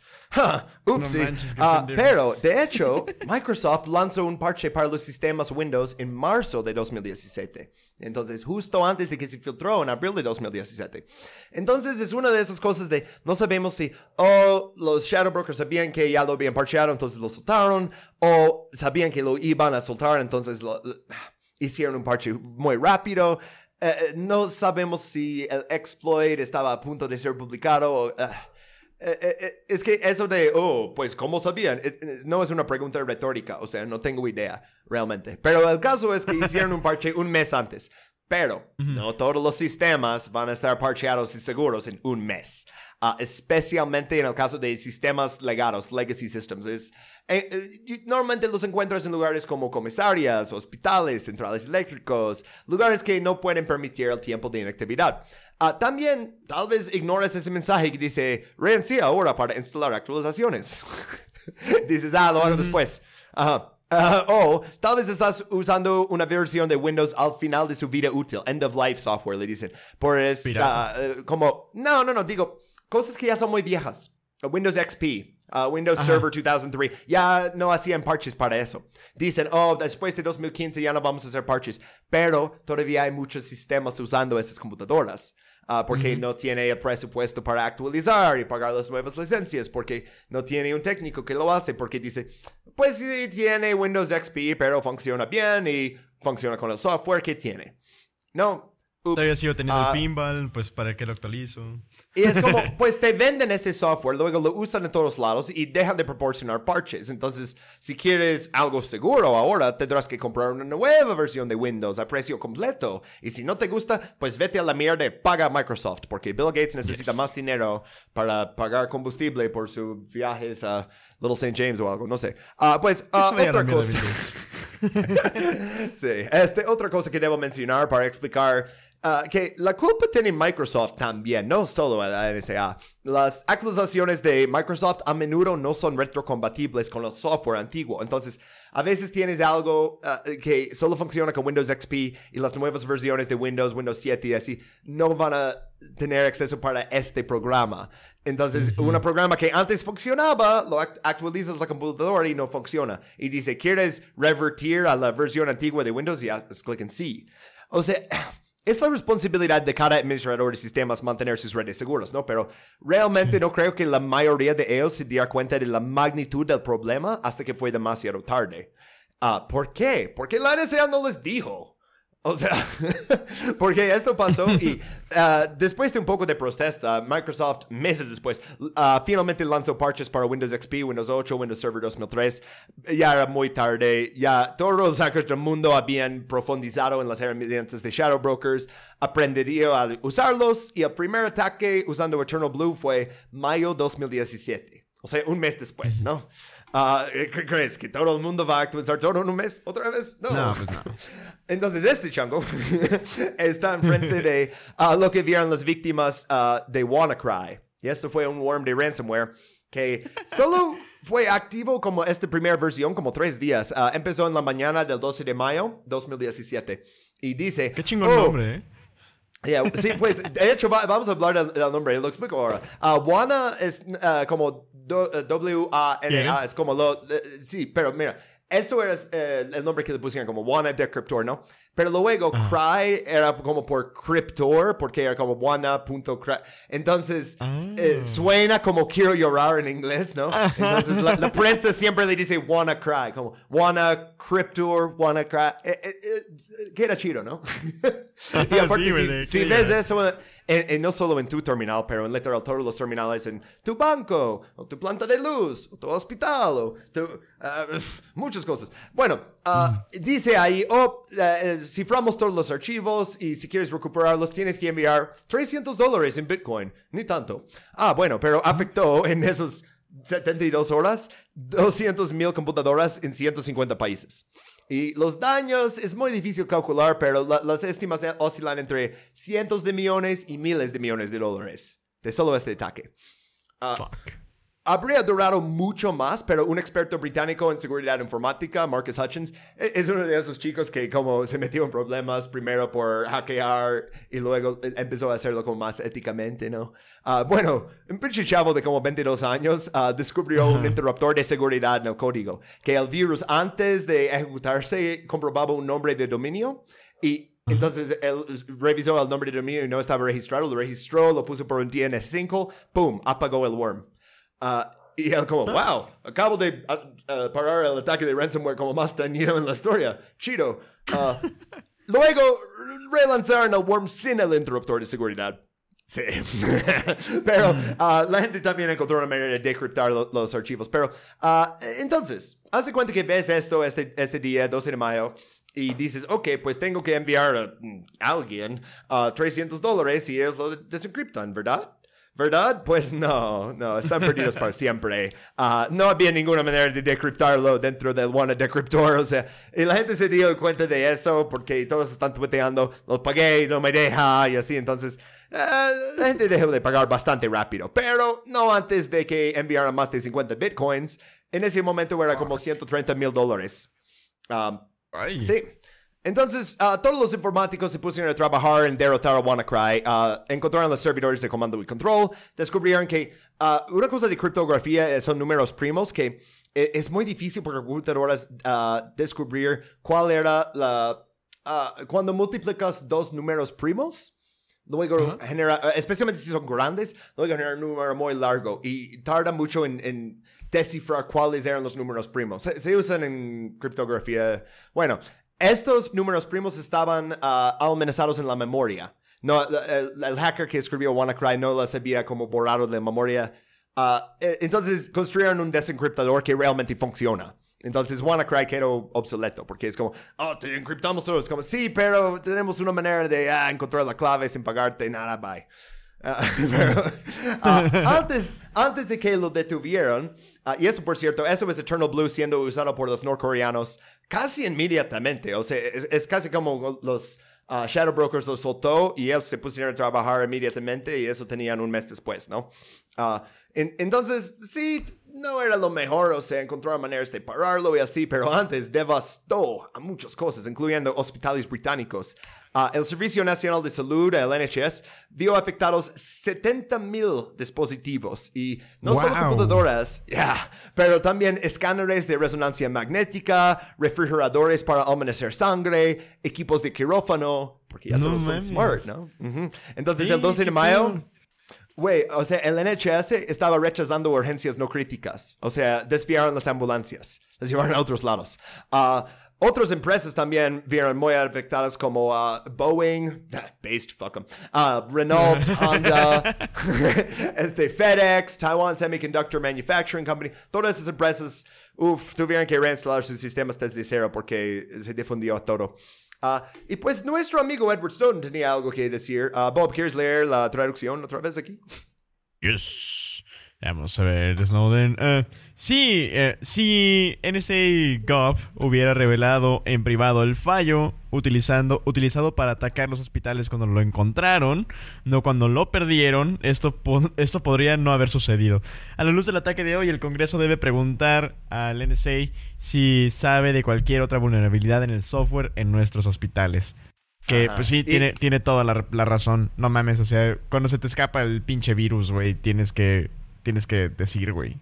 Si sabes que la infraestructura crítica, como hospitales, es vulnerable a eso, eh, ni diles, o sea, eres la NSA, métete a, tu a sus computadoras y parchearlo con un parche secreto. es raro, ¿no? Porque literalmente es tu jale, o sea, eres National Security. O sea, Ajá. es tu Esto jale, es güey. seguridad nacional. Y, oh, los norcoreanos nos atacaron. ¿Por qué? Porque pusimos todo una ofensa y nada en defensa. Como siempre en Estados Unidos. El Departamento de. Defensa tiene el nombre mal. O sea, antes era The War Department y pues mejor. Y ahora es, oh, defensa. Es lo mismo con eso. se- seguridad. Es como, ¿seguridad para quién? Pues ah, Snowden aquí está hablando de un lugar de conocimiento único porque en unos cuantos slides vamos a ver el catálogo de herramientas de hackeo que él filtró de NSA. Y entonces él no está diciendo, oh, sí, NSA sí tiene más herramientas de hacking. Él sabe que las tiene. Está diciendo, oye, NSA, eso va a seguir pasando si no hacen algo diferente. Si tienen algunas herramientas más, deberían informar. Pero eh, eh, antes de llegar a esas otras herramientas, vamos a continuar con Eternal Blue, porque esto fue el primer ataque norcoreano, no tan sofisticado, apagado bastante rápido. Pero ¿qué tal los rusos? pues los rusos ya tenían en 2016 ah, un como ciberarma Petya. Pero después de Eternal Blue hicieron lo que primero pensaron que era otra versión de Petya, pero luego se dieron cuenta que era como el framework, pero usando el exploit de Eternal Blue para el Windows SMB Protocol. Esto, bueno, eh, lo decían not Petya. Este es medio confuso, pero eh, eh, este, entonces, este chango está enfrente de una pantalla bastante similar a la de WannaCry, un poquito menos estilizado, ¿no? Es como rojo con eh, negro. Y dice, ok, misma cosa, todos los archivos están encriptados, envíame bitcoins, eh, eh, etcétera, ¿no? Ah, entonces, esto es not Petya. Ah, hizo dos cosas más que ah, el otro. Por- número uno, no tenía un interruptor así, no tenía ninguna manera de encontrar las claves, o sea, habían resolucionado todo eso. Pero también usaba otro exploit que ya era conocido desde creo que 2011, Mimikatz. Y Mimikatz es escrito por un, por un hacker francés. Y Mimi en francés es como miau, entonces el nombre es como miau gatos. como Mimikatz, ¿no? Ah, bueno, ah, Microsoft Windows amenaza las contraseñas en la memoria en texto claro. Entonces, si NotPetya entra en la única máquina antigua de Windows XP en una red, pero un administrador ha usado esta computadora desde que fue reiniciado, entonces todavía está la contraseña del administrador. Entonces, NotPetya también tenía esa habilidad de mover como lateralmente, como dicen. Entra a una computadora vulnerable y infecta literal toda la red. incluso con los sistemas Wow. más nuevos y así, porque si puede robar el contraseña del administrador, pues. Entonces esto es, es otro nivel de sofisticación, ¿no? Ah, Ajá. eh, Entonces, NotPetya fue mucho más peligroso que WannaCry y atacó a más máquinas también. Se calcula que este virus causó daños por valor de 10 mil millones de dólares. Ah, y Rusia estaba apuntándolo a Ucrania ah, y lo hicieron de una manera bastante lista, de hecho. Ah, la agencia de impuestos que eh, eh, en Ucrania usa un programa que se llama MEDOC y eso es en todo su red. Entonces, cualquier empresa ucraniana que pague impuestos, ah, que es todos, ¿no? Van a tener ese programa en su computadora. Entonces, también cualquier empresa que haga negocios con Ucrania también se puede infectar, porque también va a tener MEDOC. NotPetya lo mandaron a través de una actualización de software de MEDOC. O sea, se metieron primero a los servidores de MEDOC y luego cuando lanzaron su nueva versión, metieron ahí NotPetya. O sea, los rusos, su ataque con eso fue mucho más sofisticado que en Corea del Norte, obviamente, ¿no? Ah, Sí, es, wow. es con la intento de infectar solo a, a Ucrania. Ah, pero ah, hablamos de las víctimas. Primero, el sistema de monitorización de la radiación en la central nuclear ucraniana de Chernobyl. Eso se Fuck. desconectó. Yeah. Ah, Ocean Bank es el banco como nacional ucraniano. Eso tuvo que cerrar por completo. O sea, el Banco Nacional no está aceptando pagos ni Wow. depósitos ni nada. Sí, mientras construyeron su sistema desde cero. Ah, se produjeron apagones en toda Ucrania. Semáforos dejaron de funcionar. Oficinas cerraron primero. Ne- Necesitamos cerrar por la mañana. Y luego, eh, ¿sabes qué? Todos toman al día. Y luego, ¿sabes qué? Todos toman la semana. Y algunos negocios permanecieron cerrados durante meses. Y otros quebraron. Por plano. Wow. O sea, Sí, porque si tienes todos los computadores y literal todos se infeccionan a la vez, incluso tus backups, mm, pues, ¿qué haces? Empiezas de cero. Sí, ya no puedes hacer nada. Este, ¿Y sabes quién se vio afectado de nuevo? FedEx. Ah, ah, una pérdida de ingresos de... Sí, no, sé como FedEx, ya, arregla tus cosas. O sea, 400 millones de dólares perdieron de ingresos por ese virus. Ah, D- DHL también, ah, Maersk, Merck Co., ah, Cadbury Chocolate. Ah, también fueron afectados. Ah, una planta de, de Cadbury Chocolate en Hobart, Australia, fue afectado por eso. Wow. si tenías MEDOC, te dio. Eh, básicamente. En cuanto a consecuencias políticas, Jens Stoltenberg era secretario general de la OTAN y él dijo que un ciberataque como NotPetya podría activar el principio de artículo 5 de defensa colectiva de la OTAN. Yeah. Entonces, como Oh, los rusos usaron un arma cibernética contra nosotros. Y pues, Vamos ¿de a dónde sacaron? Sí, ¿no? Pero, oh, ¿de dónde sacaron esa arma cibernética? Uh, uh, no te preocupes por eso. Quiero uh, hablar de Maersk un poquito. Esto es uh, una declaración sobre cómo se vio afectada Maersk. Uh, en- lo encontré en un artículo de seguridad. El gigante de transporte marítimo mundial Maersk, con sede en el Reino Unido, reveló pérdidas económicas de alrededor de 250 millones de dólares a 350, eh, a 300 millones de dólares, que se dice que son muy poco reportadas. Pero con 76 puertos y 800 buques, la impotencia de la multinacional ante el cierre total es un ejemplo perfecto del trastorno que NotPetya causó en el mundo real. De forma instantánea y simultánea, todos sus dispositivos conectados a Internet fueron infiltrados. Entre ellos se encontraban 45 mil estaciones de trabajo, 4 mil servidores, routers, teléfonos VoIP, configuraciones de acceso físico y otras infraestructuras. En total, 200 empleados de Maersk y 400 de sus contratistas tardaron 10 días trabajando 24 horas al día en reconstruir la red de Maersk. Se No necesitaron manches, meses para que el software funcionara con normalidad. O sea, ¡woo! wow, la neta, qué pesado, güey. Ajá. ¿Y cómo lo hicieron? Con fucking Eternal Blue. ¿Quién desarrolló eso? NSA. Entonces sí, es un ataque ruso en Ucrania, pero eh, eh, bastante dañino también. Y por algo que hizo la NSA, por eso el chango tiene esa cara. Po- podría leer otro tweet de Snowden diciendo, ah, estúpidos, pero quiero hablar de otra cosa de Snowden, que eso es um, el catálogo ANT, o ANT, Ah, los exploits de la NSA que sabemos que tienen, pero que por ahora no se han desatado públicamente sobre el mundo. Los están usando contra sus enemigos, pero aún no son públicos. Ah, ANT son las siglas de Advanced Network Technology, o en español, tecnología de red avanzada.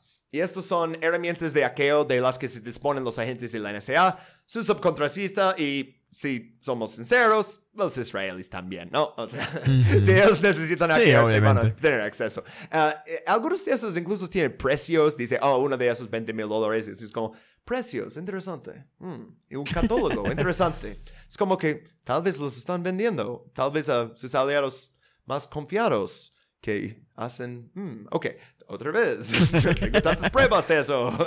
Ah, bueno, hay demasiadas herramientas para resumirlas aquí, pero hice unas lecciones para espantarnos muy bien. Ok. Forma más fácil de que la NSA hackea uno de tus dispositivos es que llega a ese dispositivo antes de que lo saque de la caja. O sea, haz de cuenta que pides un nuevo teléfono Android por internet y la NSA lo intercepta para hacer una actualización. Y eso es lo que es Crossbeam. Es el tipo de elemento que utiliza en un ataque a la cadena de suministro. Y esto se une a un teléfono móvil existente y envía todas las comunicaciones de voz a una instalación segura. Mi teléfono podría tener uno de esos y pues el tuyo también. Ah, pero tendría, tendría que conseguir que uses físicamente este teléfono que metieron, ¿no? Entonces, ah, eh, nomás es como un wiretap ah, por el siglo XXI, ¿no? Pero ah, haz de cuenta que vas al tianguis y compras un iPhone robado. La NSA no podía saber que comprarías ese teléfono. Ah, pero ¿qué tal Dropout Jeep? Dropout Jeep es software que lo pones en un iPhone y te dará todos los mensajes de texto, contactos, correa de voz, abre micrófono, abre cámara, obtiene geolocalización. eh, geolocalización de ese teléfono, ¿no? Porque lo pueden hacer con hardware o software. Ah, pero ¿qué tal si tengo un firewall que bloquea cualquier conexión maliciosa? Pues también vienen exploits para esos, como descripción del producto JetPlow, voy a leer.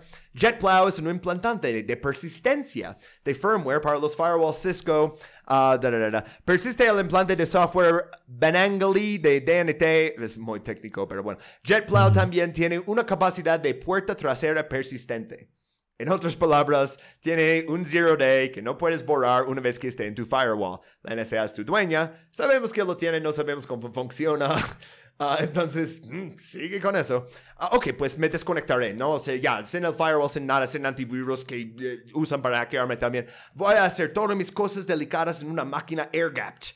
Ah, pues mm, otra vez ten cuidado con el USB que usas, ¿no? Porque Cottonmouth hace más que los USBs de Stuxnet. Eso parece una unidad USB, pero ah, también, dice aquí en su descripción, es un implante de hardware de USB que proporcionará un puente inalámbrico en un red de destino, así como la capacidad de cargar software de explotación en los PC de destino.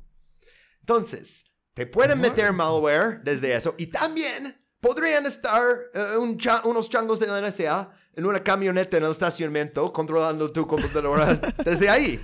Oh, AirGap, sí. Ok, pues nada de unidades USB, esto me mantendrá a salvo. Nada de USB, voy a hacer todo SneakerNet con floppy disks, no sé. Pues, ah, ok, también aquí en monitores. Ah, RagePlow, eso conecta a cualquier puerto VGA.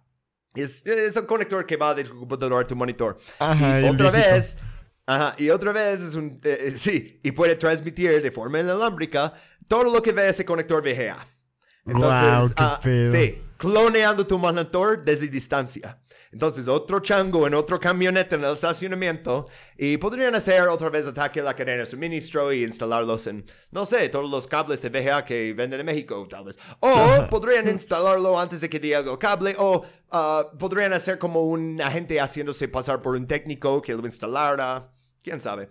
Ah, ok, pues eh, tal vez eh, no voy a poder hacer todo esto, pero Ah, seguramente mi proveedor de seguridad está en todo eso de seguridad. Ah, pues tal vez los servidores del proveedor de servicios de Internet también están infectados con ese de Iron Chef, que proporciona, otra vez, persistencia de acceso a los sistemas de destino explotado la BIOS del motherboard y utilizando el modo de administración del sistema para comunicarse con un implante de hardware que proporciona comunicación de RF bidireccional. Entonces, le meten eso en un servidor y ya no hay manera de sacarlo. Pueden controlarte desde lejos. ah, pueden meter cosas en el BIOS del motherboard. Ah, la única manera de sacar eso del servidor es llevarlo a un campo con un bate de béisbol como en Office Space. Ah, y estos son seis productos. Son seis. Wow. Hay 47 en ese catálogo. Y en categorías que incluyen vigilancia de habitaciones. Y tiene exploits para cosas como tu Roomba y tu Alexa, ¿no? Teclados, ah, redes de teléfono móvil, como cómo construir un red de teléfono falso para capturar todos los datos de la gente. Eh, increíble. Eh, Y eso es, la- podría se- seguir hablando de catálogo Ant, pero honestamente ni es actual porque no tuvimos un segundo Snowden. Entonces, muchas de esas cosas ah, tienen fechas de 2008 y 2009 y 2010 y es como, pues, eso es hace mucho en tiempo de tecnología. Ajá. ¿Qué tienen ahora, güey? O sea, ah, lo, lo que vimos con, con Pegasus era, era increíble. Eso era para iPhones en como 2017, hace cinco años, ¿no? O sea, esas cosas mejoran cada vez. Ah, quiero hacer un punto final antes de llegar al último slide. Y es, si eres de alguna manera un disidente político, como somos nosotros, ah, y eres muy público acerca de tu disgusto con el gobierno de Estados Unidos, entonces estás, sin duda, bajo alguna forma de vigilancia de hacking de la NSA. No es, no es paranoia si realmente te quieren linchar. Carajo. Ok, ¿qué, qué aprendimos? Bob? Am, nunca metas una USB que encuentras en tu estacionamiento a tu computadora, por favor. Sí, güey. Eh, aprendí también, güey, que, que no mames, güey. O sea, está, está bien cabrón porque eh, es la manera perfecta de tener control. ¿Sabes? Siempre se me ha hecho bien, bien brutal, güey. O sea, bueno, no brutal, más bien como bien pendejo. Como mucha gente se queja de que, güey, no mames, es que China es un, es un estado de, de constante monitoreo y de seguridad y todo el mundo te está viendo, güey, y el social credit. Y es como, güey, o sea, Ah. literalmente pasa exactamente lo mismo, güey, cu- cuando estás lidiando con los Estados Unidos y el Occidente, no más que lo hacen en secreto, entre comillas, porque, eh, o sea, eso lo pudimos conseguir nosotros. O sea, no es tan secreto, pero aún así es como de que, uff, ¿sabes? O sea, Mira, mira. Todo el China tiempo te están monitoreando, Secret police, secret police, ¿no? Y nosotros tenemos plainclothes officers. Entonces es, es otra cosa, porque su policía es secreta y nuestra policía nomás se esconde sin uniformes para salir de las sombras y agarrarte y desaparecer. Oh, espera. oh. es, como Pero Homero, güey. Es, es que cuando yo lo hago tiene gracia, güey. O sea, exacto. O sea, es China, si, eh, si quieres decir que, oh, China está espiando a toda su población, ok, pues la NSA lo está haciendo a toda la población de China también, porque lo está haciendo a toda la población de todo el mundo, güey. y, y realmente si eres un enemigo del gobierno federal, ¿crees que no van a desatar todas estas herramientas en contra de ti? O sea... Sí, no manches. Ah, es, Sí, es, güey. e- es malo, chicos. O sea, digo como, ok, no tenemos fuentes para muchas de esas cosas, pero y, y a, a veces es especulación porque es como el, el Ant Catalog, pues eso es de hace de cara y media casi, ¿no? Como- pero eh, no vemos ningún eh, eh, muestra de que van a parar de hacer eso o que va a haber contabilidad para eso o nada. O sea, toda la misma gente sigue ahí. Ah, Michael Hayden dice, pues mira, eh, Esas armas se puede reutilizar, pero eh, no soy responsable, básicamente. Sí, no manches, güey. Está, está bien cabrón todo ese rollo porque neta es una cosa brutal, güey. A, a mí se me hace bien, bien impresionante cómo, pues, siempre hay ese, ese estado de, de, de control. Y a todos los disidentes, o sea, los matan de alguna u otra manera, güey. ¿Te has dado cuenta, por ejemplo, lo que está pasando ahorita con Julian Assange, güey?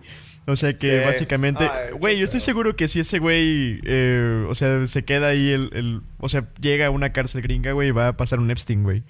sí, ¿Sabes? O sea, Yo también. siento, siento que lo mismo, tal vez por lo mismo no ha habido vez- un segundo Snowden, güey.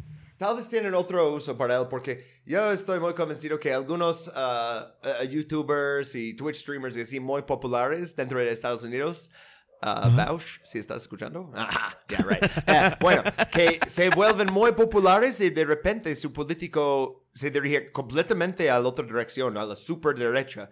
Y yo, yo creo que, ok, eso podría ser la cosa de cada persona, ¿no? Pero podría ser que estaban haciendo algo no debido con su computadora y la NSA encontró la evidencia y dice, ah, ahora trabajas por nosotros. Eso es una, eh, eh, una estrategia de las eh, agencias de inteligencia desde desde siempre. Atrapar a alguien haciendo Sí. algo no debido, o sea, atrapar a un diputado con una mujer que no es su esposa, ¿no? Y luego, oh, él tiene que pasarnos información. Yo creo que hacen eso con regularidad. Eh, cuando veo gente ahí así que tiene mucha plataforma y de repente empieza a apoyar cosas como, oh, Estados Unidos debería apoyar una intervención en Taiwán contra China. Y yo, ¿what? Ah, y yo, ok, tiene que ser alguien ah, conformizado, ¿no? Ah, tal vez no, tal vez nomás soy un pinche teórico de conspiración. Ah, pero con toda la evidencia que tenemos, incluso si viene de fuentes como Snowden y Kapersky Lab y Wikileaks, ah, y a veces desde el min- de pinche boca de Obama que dice, ah, sí, ordené eso. es que a veces No sí tenemos manches. muy buena evidencia, pero este, eh, la verdad, estas investigaciones son difíciles de hacer. ah, pero, eh, primer capítulo de Intervenciones Gringas, que nadie murió. Pero también, primer capítulo que Intervenciones Gringas que afecta a literalmente todos que lo escuchan. Porque Todo el si escuchas, si escuchas el capítulo sobre Guatemala y no eres de Guatemala, tal vez dices, ah, pues es interesante aprender, pero yo no soy de ahí. Pero tienes computadora o celular si estás escuchando eso, güey. Ah, hola, agentes de la NSA, supongo. Uh, I wish you a Fuck very Vouch, pleasant... by the way. I wish you a very yeah, fuck vouch. I wish you a very pleasant sequel injection. este, este es uh, presumiendo que la NSA no habría como sanitizado sus inputs de sequel y es ridículo pensar que eso funcionaría, pero a la vez alguien en los Shadow Brokers logró hacerlo. Uh, había como una teoría de, oh, era este, este ex empleado que sacó datos en una memoria pero luego es como, sí, pero lo que soltaron, cuando soltaron todo, no tenía como los manuales que tendrían los agentes. Es casi como que alguien lo, ten- lo tenía en un servidor y luego lo dejaron ahí y alguien metió a ese servidor. O sea, parece que realmente los Shadow Brokers fue alguien de afuera. Ah, Pero quién sabe, porque cuando lo tenían bajo custodia y le estaban interrogando, la, la cuenta de Shadow Brokers ah, seguía tuiteando. Entonces es como, pues si fue él, eh, no hay muy buena evidencia que le apunta a él, por eso ni le puse su foto ni su nombre aquí, porque era como una teoría y luego básicamente eh, al final dicen, ah, a lo mejor fue Rusia. Incluso Edward Snowden dice, mira, por sentido común fue alguien en Rusia, ¿no? Pero Sí. no sabemos quién o por qué o... eh, eh, eh, quiero adelantar a 50 años en el futuro que uno de los hackers escribe un libro y leer el libro, ¿no? Pero... Simón. Uh, oh, well. Ah, gracias por ser un suscriptor al Patreon. Eso va a ser en el nivel de un dólar cincuenta, ¿verdad? Entonces, ah, considera subiendo tu nivel al nivel premium de. No, pero bueno, gracias por apoyar el show de, de cualquier forma. Ah, y eh, de hecho, ah, por los que están en el nivel de que decimos sus nombres, una cosa que vamos a hacer es, en vez de decirlos en estos capítulos, que solo como 50 personas escuchan, los vamos a poner al final de la vista previa. Eh, de hecho, lo hice con mi capítulo bonus antes, pero creo que no lo, nunca aclaré eso y tal vez alguien está, ¡ay, qué pasó! Ah, bueno, ah, algo más que queremos decir a nuestros fieles Patreons antes de terminar el capítulo. Si tienen algo comprometedor en su computadora, eh, digo, ya, ya, ya lo tiene alguien más, pero pues bórrenlo, culeros. y Sí. no hagan cochinadas. Ah, baila como nadie te está mirando, pero usa tu computadora como un pinche chango. Como que todos en- están mirando. sí, un pinche chango en un pinche granja de servidores en Texas o Utah o Maryland te está vigilando. Ah, y sí, Yes. no podemos estar. Ah, sí, cuando dice quieres actualizar tu computadora, di que sí. Ah, Sí, sí, O si no, tal vez los norcoreanos te van a robar 300 dólares en Bitcoin y luego no Yo- arreglarlo. o los rusos van Pues- a nomás hacer un pinche tabique de su celular. Bueno. Ah, sí. Ah, también eh, consideren usar Linux y usar un VPN. Yo sé, yo sé, o sea, no, no es perfecto, pero por algo la gente utiliza condón, ¿no? Es, es lo mismo, o sea, intenten, aunque sea estar un poquito más seguros.